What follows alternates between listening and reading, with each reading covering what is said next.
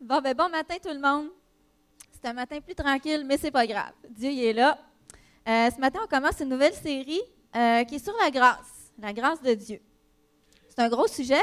Ça faisait plusieurs semaines que, que ça venait sur mon cœur. Fait que je savais qu'il y a une série qui s'en venait sur la grâce. Mais la grâce, pour euh, les croyants, puis je pense qu'on est un peu tous ici, ça fait partie de notre vocabulaire qu'on entend depuis longtemps, la grâce de Dieu. Puis, euh, c'est quand même euh, un gros sujet, la grâce. Puis, c'est quand même euh, un mot qui est lourd de sens, qui a beaucoup d'impact, puis qui mérite qu'on le revisite parce qu'il y a des choses peut-être qu'on comprend moins de la grâce, puis il y a des choses qu'on prend pour acquis de la grâce. Fait que le but de la série, ben, c'est qu'on redécouvre la grâce de Dieu ensemble. D'ailleurs, les prochaines semaines, ça va s'étaler sur les prochaines semaines. La semaine prochaine, c'est la grâce qui m'apprend à vivre. L'autre semaine, ça va être la grâce qui me libère. Il va y avoir la grâce dans le combat, puis les effets de la grâce dans la vie d'une personne. c'est ce qu'on va voir au courant des prochaines semaines. Mais cette semaine, c'est la grâce qui me cherche. Parce que la grâce, elle me cherche. Fait la grâce, en fait, c'est quoi?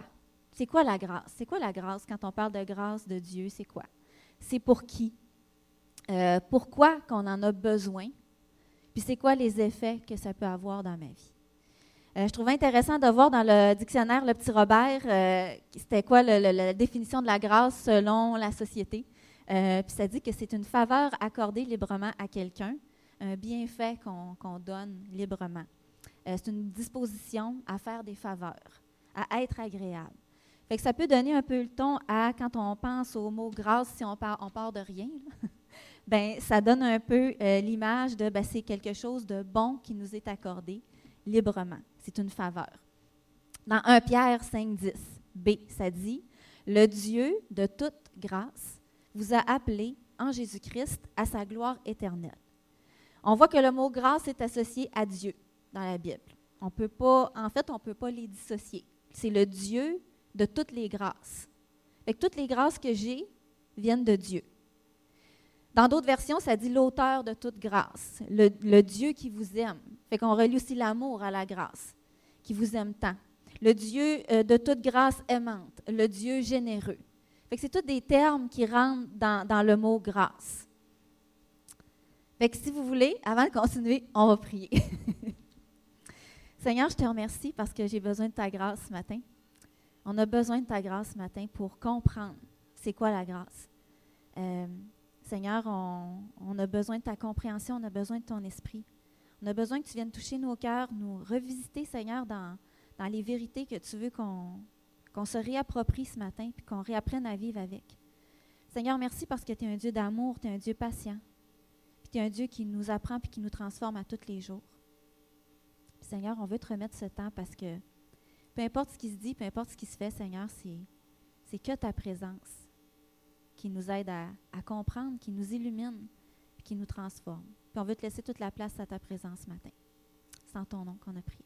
Amen. Donc, c'est ça, la grâce. Mais avant de, poursuivre dans le thème de la grâce, ben, c'est quoi que c'est pas la grâce aussi? C'est important de le comprendre. Parce qu'on pense, parce que dans la Bible, on parle de grâce, mais on parle de miséricorde aussi. Miséricorde, bien souvent, c'est défini comme c'est quand j'obtiens en fait, j'obtiens pas quelque chose que j'aurais mérité. On dit que Dieu fait miséricorde. J'aurais mérité une sentence parce que j'ai volé, mettons, dans la société. Ma sentence, c'est que je paye parce que j'ai volé, que j'ai une sentence. Mais la miséricorde, ça serait qu'on ne m'accorde pas, on m'absout, en fait. C'est ça la miséricorde. C'est que je n'aurai pas les conséquences de mon vol. La grâce, ben, ben c'est ça. La grâce, ça serait en fait que je vole, j'obtiens pas miséricorde, j'obtiens pas ma sentence, mais en fait, c'est qu'on m'accorde un privilège dans la société. Ça, ça serait une grâce. Vous comprenez l'idée? Puis la juste rétribution, ben c'est ça, c'est que j'ai la sentence qui va avec, avec le délit que j'ai commis. Quand j'étais petite, bon, j'y vais avec ça, ça va aider à comprendre aussi. Quand j'étais tout petite, ben j'ai déjà jamais été grande. Quand j'étais plus jeune, euh, j'avais 4 ans. J'étais vraiment pas vieille. Puis, euh, c'est ça, j'étais chez une de mes tantes à l'époque. euh, qui était pas loin. En tout cas, on habitait un genre de, quartier un peu plus loin de la ville, mais tout le monde se connaissait. C'était très, très petit. Puis, euh, c'est ça, j'étais chez mon cousin, les parents étaient dans la maison, puis nous autres, on était dehors, on était tous les cousins, cousines. Puis c'est ça, j'avais 4 ans, puis je vois un de mes cousins arriver qui est plus âgé que moi. Lui, je pense qu'il avait 8 ans. Puis il arrive, il a un sac brun dans ses mains, tu sais, tout froissé, les sacs bruns de dépanneur, là, tu sais. Puis là, il commence à sortir des bonbons de ça. Là, j'étais, waouh! Des bonbons qui sortent de là. là c'était comme une révélation. Puis là, je me dis, ouais, mais c'est où t'as pris ça? Ben, au dépanneur. Dépanneur? C'est quoi le dépanneur? Tu sais, c'était comme dans ma tête. Fait que là, j'étais, wow, au dépanneur, il y a des sacs bruns, des bonbons, ils doivent avoir du chocolat. fait que mon amour pour le chocolat, il a commencé bien de bonne heure. Puis même, je disais, ah, il doit avoir des Smarties. Fait que je regardais mon cousin, je me suis dit, ben, moi aussi, je vais y aller au dépanneur. Mais là, je ne sais pas comment j'ai fait. Je suis partie toute seule à 4 ans. Puis je me suis rendue au dépanneur. Puis c'était le dépanneur Beaulieu à l'époque en plus. c'était pas, même pas dans ma famille. Mais j'ai réussi à trouver le dépanneur, je ne sais pas comment. Mais je me rends au dépanneur, j'étais toute seule, je ne l'ai pas dit à personne. Imaginez, une petite fille de 4 ans. Je traverse des rues, là, puis je, je trouve le dépanneur. Puis là, je me suis dit, j'avais un objectif. Fait que j'arrive dans le dépanneur, j'ouvre la porte, puis la femme qui était là, évidemment, elle me connaît. On se connaissait toutes, c'était ma voisine de rue. Stéphanie, qu'est-ce que tu fais là? Sont où tes parents? Tu es toute seule? Oui. Puis là, je me, rappelle encore d'arriver au comptoir qui m'allait là, tu sais. Puis elle, elle se penche. Mais qu'est-ce que tu fais là? Ben, je suis venue parce que je veux des Smarties.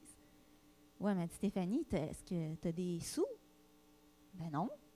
Mais je veux des Smarties.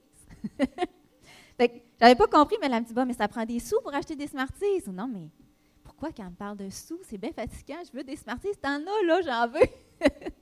fait que là, continue la conversation, puis euh, continue de me parler, mais ça finit, ça n'a pas de bon sens que tu sois là. Tes parents sont pas là. En tout cas, bref, finalement, elle a réussi à rejoindre ma mère ou un de mes parents, je me rappelle plus. Mais je me rappelle que c'était toi, hein? Fait que, que c'est ça. J'arrive à, la maison, puis là, ben, écoute, j'ai été punie. J'ai eu des bonnes petites claques sur fesses parce que, ben, de un, j'avais pas d'affaires à l'eau dépanneur sans le dire à personne. Puis, je veux dire, j'avais besoin, je comprends aujourd'hui que probablement que ça aurait peut-être été ma réaction de parent ou j'aurais fait d'autres choses, mais peu importe. J'ai des bons parents, inquiétez-vous pas. Mais ça m'a assez saisi pour dire, ben, c'est sûr, je ne retournerai pas au dépanneur tout ça. Mais bon, on peut dire que j'ai eu une juste rétribution euh, de ce que j'ai euh, fait parce que je ne l'ai pas dit à personne, je suis partie, même dans mon innocence de 4 ans. Je voulais des Smarties, mais bon, tu sais, j'avais besoin d'être un petit peu que tu ne peux pas partir comme ça quand tu veux sans le dire à personne. La miséricorde, ben, ça aurait été peut-être que j'ai pas de punition. Vous comprenez le concept? J'aurais pas eu de punition. Puis la grâce, ben, c'est qu'en plus, j'aurais eu des Smarties. mais je n'ai pas eu. vous comprenez l'idée. Fait que la grâce, ça s'adresse à qui? C'est pour qui? Puis ce qu'on découvre, en fait, c'est que la grâce, c'est pour tout le monde. Puis on est tous bénéficiaires de la grâce de Dieu, qu'on soit croyant ou pas croyant. Dans Jean 1,16, ça dit Nous avons tous reçu de sa plénitude et grâce sur grâce. On a tous reçu de Dieu. On a tous reçu de sa plénitude et grâce sur grâce. Dieu est bon, c'est ce qu'on découvre dans la Bible. Peut-être qu'il y en a qui ont expérimenté d'autres choses. Au travers des relations humaines, tu en viens à penser que Dieu n'est pas bon. Mais la Bible est claire, Dieu est bon. Dieu est bon, il est méchant. Le soleil se lève autant sur les bons, sur les méchants. On est tous à quelque part bénéficiaires de la bonté de Dieu si on vit dans ce monde-là, à certains niveaux. le titre de mon message aujourd'hui, c'est La grâce qui me cherche. Puis il y a trois raisons pourquoi la grâce me cherche, puis c'est ça qu'on va voir ce matin. Premièrement, la grâce, elle me cherche parce que je ne la cherche pas quand même une bonne raison. La grâce, elle me cherche parce que je ne la cherche pas. Romains 3.11, ça dit Aucun n'est intelligent, aucun ne cherche Dieu. Puis souvent, je l'ai entendu, puis je l'ai même dit, même dit moi-même. Ah, moi, j'ai toujours cherché Dieu dans ma vie, quelque part. Tu sais, je le cherchais. Puis à un moment donné, je l'ai trouvé. Mais la vraie vérité, c'est qu'on ne cherche pas Dieu. On ne le cherche pas. Même si on dit qu'on aimait Dieu puis qu'on cherchait Dieu, la Bible nous dit le contraire, c'est qu'on l'aime parce qu'il nous a aimés le premier. Ça, c'est dans 1 Jean 4. Ultimement, c'est Dieu qui a mis dans nos cœurs cette soif-là de le chercher. qui a mis dans nos cœurs la pensée de l'éternité qui est dit dans Ecclésiaste 3. C'est lui qui crée ça en nous. Fait c'est ça qui fait que qu'on s'éveille. Fait qu'à la base, c'est Dieu qui a mis ça en nous. C'est lui qui commence déjà à nous chercher. C'est lui qui nous a créés. C'est lui qui, qui nous poursuit, en fait, dans cette, euh, dans cette euh, poursuite d'amour-là, je dirais, de nous envers Dieu. Mais ça a commencé quelque part. C'est toujours initié par Dieu. Puis on peut le voir, tu sais, ces invitations, Dieu, quand on dit qu'il est autant bon pour les, les méchants, les bons, euh, les croyants, les non-croyants, peu importe. Puis on le voit au travers même de la création. Dans Romains 1, euh, comment que Dieu a créé le monde, mais il l'a créé pour nous, ce monde-là. Pour nous, parce qu'il nous aime. Dans Romains 1, 18 à 21, ça dit La colère de Dieu se révèle du ciel contre toute impiété et toute injustice des hommes, qui, par leur injustice, tiennent la vérité prisonnière. Car ce qu'on peut connaître de Dieu est évident pour eux, puisque Dieu le leur, a, fait connaître. En effet, les perfections invisibles de Dieu, sa puissance éternelle et sa divinité, se voient depuis la création du monde.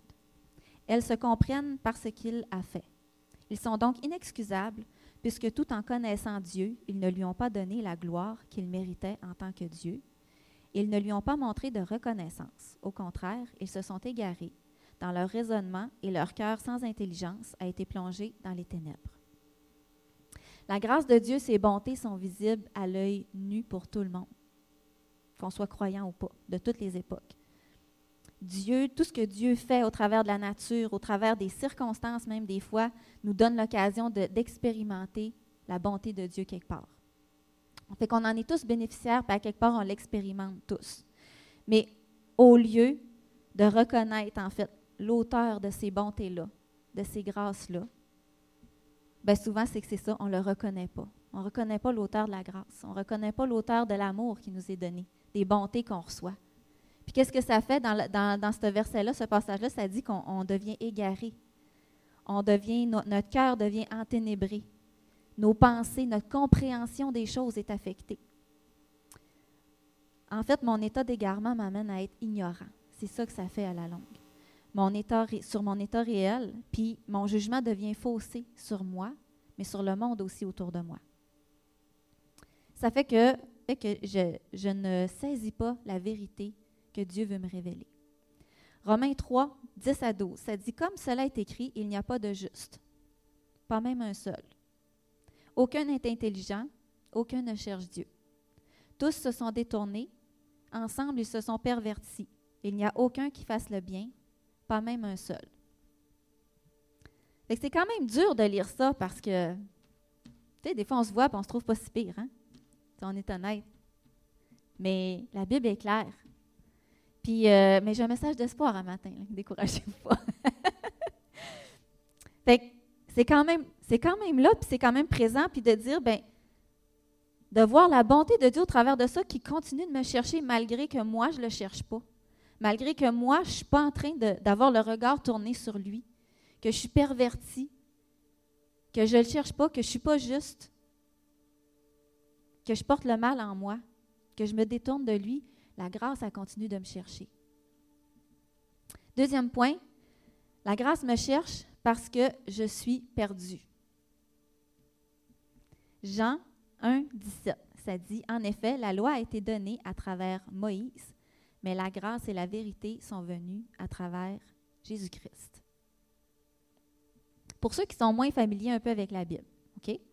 Euh, la Bible est constituée de deux testaments, en fait. Il y a l'Ancien Testament puis le Nouveau Testament. L'Ancien Testament, en fait, c'est tout ce qui préfigure Jésus. Puis on voit la Bible est construite aussi avec 66 livres. Puis tous ces livres-là, en fait, sont pas. Euh, en fait, si vous prenez la Bible puis vous la lisez de la Genèse à l'Apocalypse, c'est pas écrit en ordre chronologique.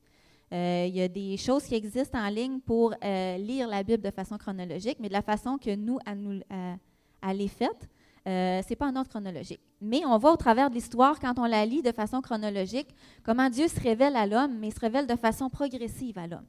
Fait qu'au départ, Dieu, il se révèle bon, à Adam et Ève dans le jardin, mais après ça, Dieu, il veut se choisir un peuple pour le représenter sur terre. Il veut se choisir un peuple où il va, il va être en relation avec eux, puis où il va porter son message, où, le peuple va être la lumière de Dieu au travers le monde. Parce que le but ultime de, que, de Dieu, je veux dire, c'est que tout le monde soit sauvé.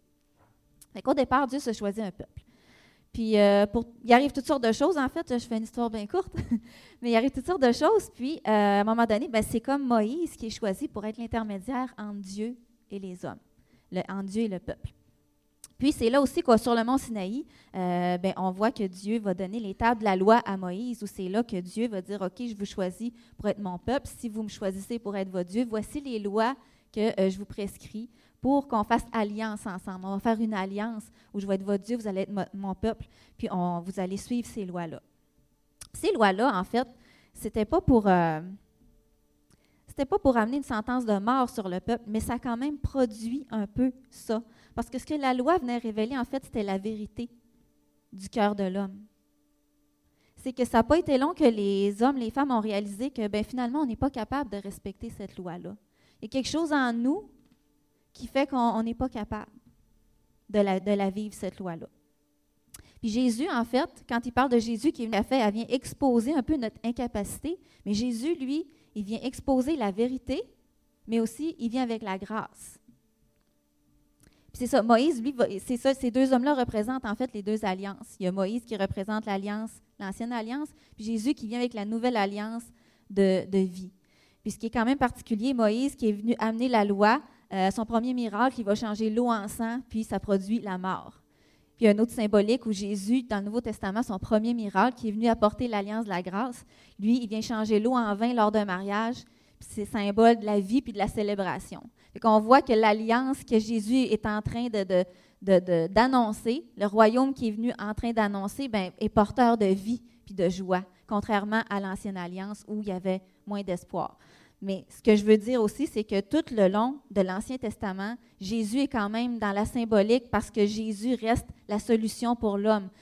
tout ce qui est euh, fait dans l'Ancien Testament, c'est pour ça qu'à un moment donné, quand les gens réalisent qu'ils ne sont pas capables de, vivre les exigences de Dieu, qu'ils ne sont pas capables de suivre la loi, ben Dieu va pourvoir un moyen pour qu'ils soient sauvés. Il annonce d'avance la venue du Messie, la venue de Jésus, mais aussi, c'est qu'il va mettre en place un système où c'est un animal qui va porter mes fautes pour qu'il puisse payer à ma place que je n'ai pas à payer conséquence de mes fautes. Fait déjà là, il y a comme un système, là je vous euh, résume ça, à ça qui se passe dans l'Ancien Testament, où ce système-là est mis en place en préfiguration, en fait, à l'annonce. Ça annonce, en fait, ça prophétise la venue de Jésus, qu'est-ce qu'il va venir faire réellement une fois pour toutes. Donc, c'est ça un peu. Fait quand il dit, il dit, c'est ça, la loi a été donnée comme guide pour les exigences de Dieu, on a vu l'incapacité de l'homme à respecter la loi, à l'accomplir parfaitement. Parce que dans la loi, ça dit aussi, il y a un verset dans Jacques 2.10, de fait, la personne qui obéit à toute la loi, mais qui pêche contre un seul commandement, bien, il est en faute vis-à-vis de l'ensemble, de toute la loi. Fait que c'est pas selon nos standards à nous. Fait que même si on se dit, ah, je suis quand même une bonne personne en général, euh, je fais quand même des bonnes actions, tu sais. Euh, on ne peut pas se comparer, on ne peut pas comparer nos fautes, on ne peut pas se comparer entre êtres humains. On se dire, ben moi, je suis, bonne dans ce domaine-là, je ne suis pas si pire. Non. On a tous à quelque part failé, puis on fail encore. Puis ça fait qu'on est coupable pareil. Parce qu'on n'est pas parfait. Euh, je ne peux pas recevoir et apprécier pleinement la grâce de Dieu si je ne connais pas la vérité sur mon état. C'est pour ça que la grâce et la vérité, ils travaillent ensemble. On ne peut pas les séparer. Si on les sépare, si je prends juste la vérité ou juste la grâce, ben mettons, je prends juste la vérité, la vérité, elle peut me détruire. Parce que si je n'ai pas la grâce pour m'en sortir, la vérité me détruit. Ou je vais tomber dans l'orgueil parce que je vais essayer de m'en sortir moi-même. Puis je vais voir que je ne suis pas capable. la grâce, c'est pareil. Je ne peux pas juste avoir la grâce sans la vérité parce que je vais pervertir la grâce. Puis c'est ça qu'on fait. Notre cœur humain pervertit je vais penser que ça me donne accès à faire tout et n'importe quoi, gérer ma vie comme moi je l'entends. La grâce et la vérité travaillent ensemble. Donc, c'est ça. Vous me suivez? le mensonge puis l'ignorance, ça affecte la grâce de Dieu, finalement. ça fait aussi que je suis liée, je ne suis pas libre. Je suis liée aux mensonges que je crois. Je ne goûte pas pleinement tout ce que Dieu a pour moi. La vérité, en fait, là, ben, c'est que je suis ignorante au départ. Je suis perdue. Je suis loin de la grâce de Dieu. Euh, je suis dans l'orgueil. Je ne suis pas une bonne personne. Je suis dans les ténèbres. L'espoir s'en vient. Je suis sale dans mes péchés. Je mérite la mort à cause de mes fautes. Je ne suis pas capable de m'en sortir moi-même. Puis je suis morte spirituellement. La vérité, c'est ça. Au point de départ, c'est ça. Je peux avoir un filtre devant les autres dans ma vie. Je peux avoir un filtre. Tu sais, on est habitué les filtres avec les réseaux sociaux, hein, Instagram, Facebook, on peut mettre le filtre qu'on veut, puis euh, on a une mauvaise journée, euh, plus fatigué, tu dans la quarantaine, un petit peu plus plissé, oups, on se met un petit filtre, puis euh, ça, ça fait cute. Mais ce que je veux dire par là, c'est que on peut, c'est ça, on peut se mettre. Dans la Bible, même, ça dit dans Hébreu 4.13 que nulle créature est cachée devant lui. On peut pas, tout est nu et découvert devant celui à qui on va rendre compte un jour. C'est comme un peu euh, ceux, qui, suivent les, émissions euh, de, de, rénovation. On essaie de vendre une maison, une vieille maison, mais euh, là, ça prend du home staging hein, parce qu'elle ne se vendra pas comme ça. Ils essayent, mais finalement, non. Ça, on, va, on va repeindre tel mur, on va rajouter au décor. Mais ça reste que c'est la même maison pareil. On a juste changé pour qu'elle soit plus attrayante mais ça reste la même maison avec les mêmes défauts probablement, avec les mêmes problèmes. Mais en même temps, cet état brut-là qu'on a devant Dieu, ce verdict-là de la réalité de ce qu'on est, c'est ça qui est beau aussi. Vous allez comprendre pourquoi. Dans Romains 3, 23, là, je continue de, rentrer le. De, rentrer le Car tous ont péché et sont privés de la gloire de Dieu à cause de notre péché. Ben, on est privé de la présence de Dieu au départ. Romains 6, 23, B, en effet, le salaire du péché, c'est la mort. Ce que mérite mon péché, c'est la mort. Ça ne mérite pas autre chose que ça. J'ai besoin de comprendre mon besoin d'être sauvé, sinon je ne comprendrai jamais pleinement la grâce de Dieu. Puis j'en bénéficierai pas pleinement. Sinon, je vais tomber dans un système d'orgueil, puis un système religieux. Dans Luc 15, euh, c'est un père, il a deux fils, un fils prodigue qui décide Donne-moi mon héritage, je m'en vais, je prends, je prends, donne-moi ce, qui me revient. Puis il décide d'aller vivre sa vie comme il veut.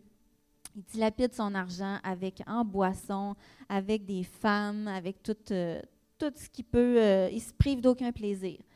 Euh, puis tu as l'autre fils aîné qui est à la maison, qui travaille, qui lui a accès à tout, mais que c'est ça, lui, il reste avec le père. Puis à un moment donné, ben, le fils qui s'est éloigné avec l'héritage, à un moment donné, quand il n'y a plus d'argent, ben, plus de travail, euh, il se ramasse à, être un peu esclave à quelque part, puis il se ramasse aussi même dans un enclos avec des cochons, à essayer, espérer de manger la même nourriture qu'eux. Puis c'est quand même symbolique euh, quand on parle de cochons dans la Bible.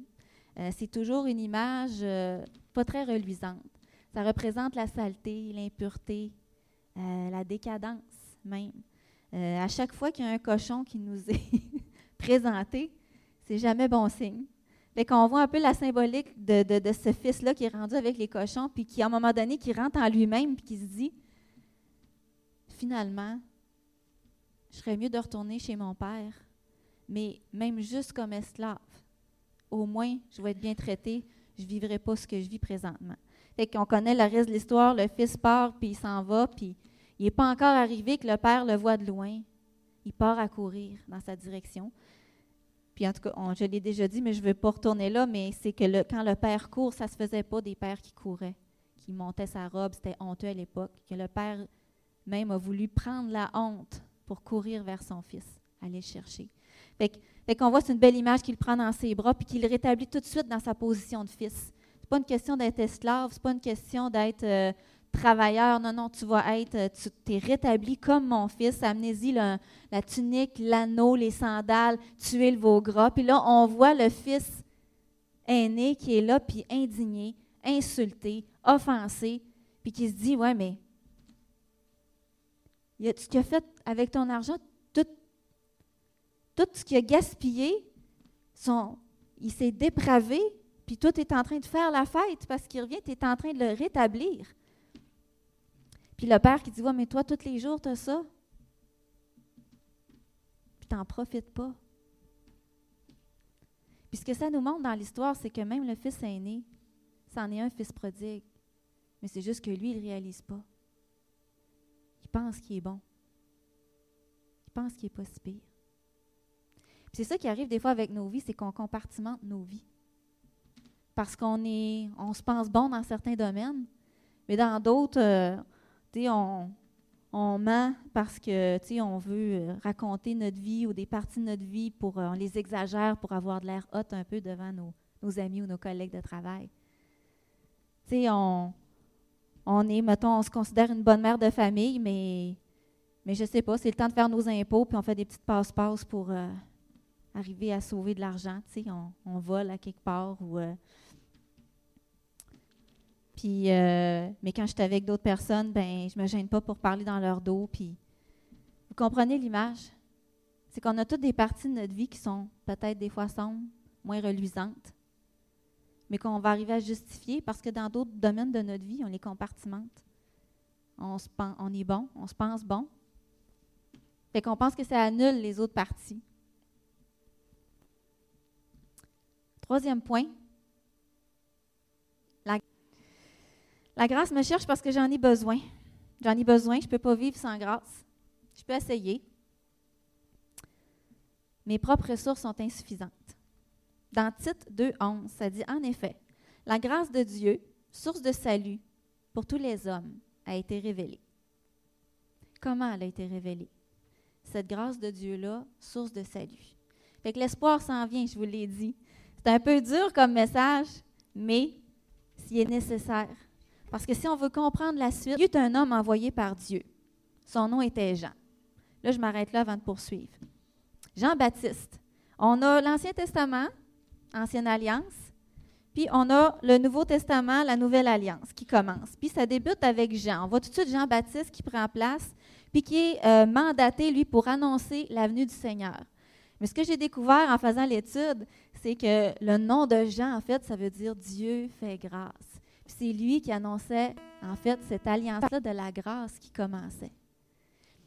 Puis, euh, je poursuis. Il y eut un homme envoyé par Dieu, son nom était Jean. Il vint comme témoin pour rendre témoignage à la lumière, afin que tous croient par lui.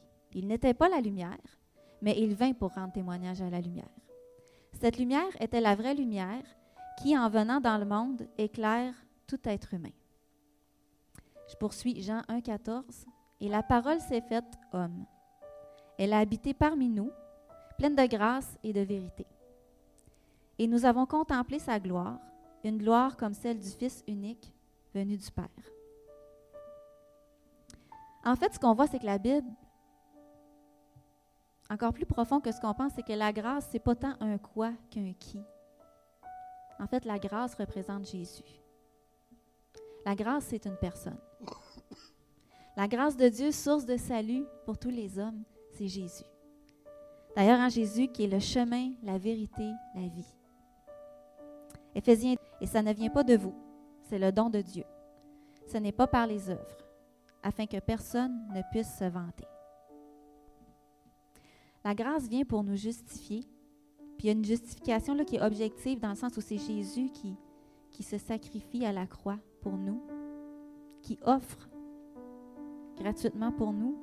Mais nous, la partie subjective qu'on a, c'est de se l'approprier par la foi. Il y a un acte qui a été fait, mais nous, personnellement, on doit se l'approprier. On se l'approprie pour devenir enfant de Dieu, mais même en tant que croyant, quand Paul dit J'ai pas honte de l'Évangile, j'ai pas honte de la croix.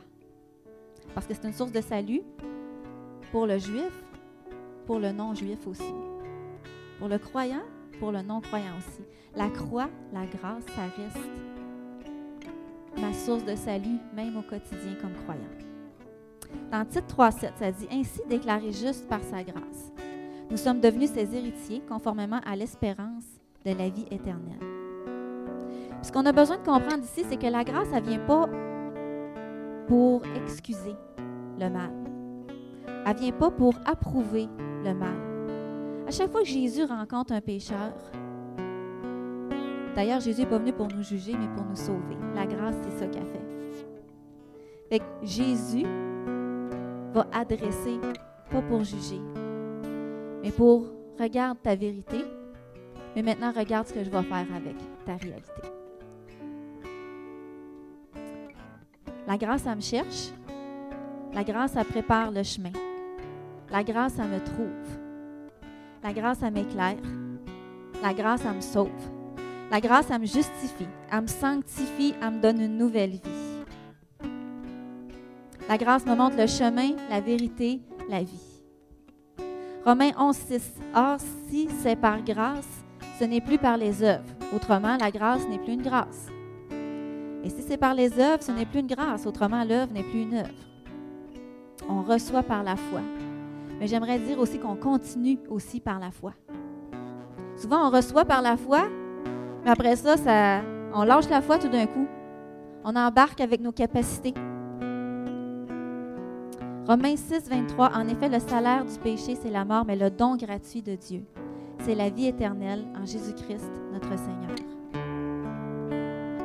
La croix, en fait, c'est un lieu d'échange.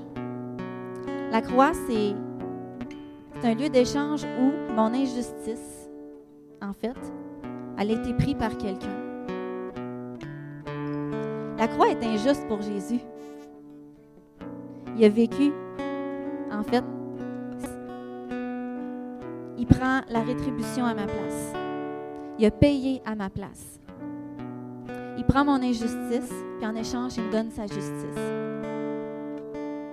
C'est ça le don de la grâce. Le don de la grâce, en fait, c'est un échange continuel qu'il y a entre moi et Jésus. La grâce qui est beau, c'est que je peux venir tel que je suis. Tel que je suis devant Dieu, sans filtre, sans homestager ma vie. Change. Sans reconnaissance de mon état, il ne peut pas y avoir d'échange. Parce que tu échanges quoi, finalement? Vous vous souvenez du larron sur la croix, dans Luc 23. Encore là, je ne vais pas lire. Mais il y a deux criminels qui sont à côté de Jésus sur la croix, qui entourent Jésus. Ils sont crucifiés eux autres aussi. Puis il y en a un qui dit Bah, hein, si tu te crois, hein, tu dis que tu es le Messie, sauve-toi toi-même. Puis l'autre larron qui dit Écoute, euh, tu n'es pas gêné, tu crains pas Dieu de, de dire ça comme ça parce que nous, on mérite nous, on mérite ce qu'on est en train de vivre, ce qu'on est en train de subir, mais lui, il ne mérite pas ce qu'il est en train. Lui, il avait reconnu son état. Il avait reconnu Jésus aussi. Jésus, ce qu'il dit, c'est aujourd'hui même.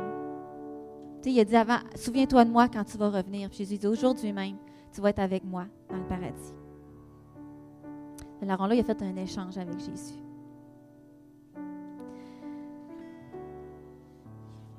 Jésus prend notre séparation d'avec Dieu pour nous réconcilier. Il prend notre mort, la mort qui s'en vient après notre vie pour nous donner une vie éternelle. Il prend notre culpabilité pour nous rendre justes, nous pardonner. Il prend notre faiblesse, nos incapacités, notre rébellion puis nous rend. Il fait pour nous. Il prend notre mort spirituelle pour mettre en nous son esprit. Il prend nos blessures guérir. Il prend notre cœur orphelin pour nous adopter. La grâce, elle m'amène à l'évidence que j'ai besoin d'un sauveur puis d'un Seigneur. En fait, la grâce, c'est comme un cadeau que Dieu a pour nous. ce cadeau-là, c'est pour ça que je pense que plusieurs gens n'arrivent pas à le saisir. Parce que ce cadeau-là ne vient pas toujours d'un bel emballage. Souvenez-vous de Jésus à la croix, OK? Le monde est en choc. La terre a même tremblé quand Jésus est sur la croix. Il y a des ténèbres qui sont là. Jésus saigne, il y a de la souffrance. Il n'y a pas d'upstaging avec Jésus non plus, là. Il est sur la croix. Puis pourtant, ça dit que c'est le don de grâce de Dieu pour nous. Mais j'en ai besoin. La croix, en fait, cette grâce-là, ce cadeau de grâce-là, ça représente ce que moi j'aurais dû vivre. Ça représente ce qu'un autre a subi à ma place. Puis ce cadeau de grâce-là, ça me rappelle. Ça me rappelle ce que je suis finalement. Mais ça me rappelle encore plus que ça. Ça me rappelle, dans toute cette laideur-là, on va dire, à quel point Dieu m'aime. Ça vient révéler la beauté de l'amour de Dieu. Fait que dans la laideur, il y a une beauté qui ressort encore plus glorieuse. C'est l'amour de Dieu pour moi. L'amour de Dieu pour moi qui me rappelle que moi-même, je suis un produit de la grâce. Si on est là ce matin, c'est juste par grâce. Tout est grâce. La grâce, elle me cherche, elle me poursuit, puis elle m'apprend à vivre. C'est ce qu'on va voir dans les prochaines semaines. Jésus n'est pas venu pour me juger, il est venu pour me sauver. Puis là, on va chanter Vase d'argile. Juste avant, je vais prier, mais ça dit J'étais brisé, vidé sans espoir. Ta grâce m'a trouvé, m'a restauré. Je n'ai rien à moi, mais tel que je suis, tu me libères. Tel que je suis, tu me libères. Grâce infinie de notre Dieu qui un jour m'a sauvé. Oh, j'allais errant de lieu en lieu quand tu m'as retrouvé. Je vois l'amour, je vois la grâce dans tes yeux, donnant ta vie pour moi, me ramenant de la mort à la vie. Tu prends nos échecs, tu prends nos faiblesses. Tu places ton trésor dans des vases d'argile. Oh, prends mon cœur, Père, je veux te servir pour que tous voient ta vie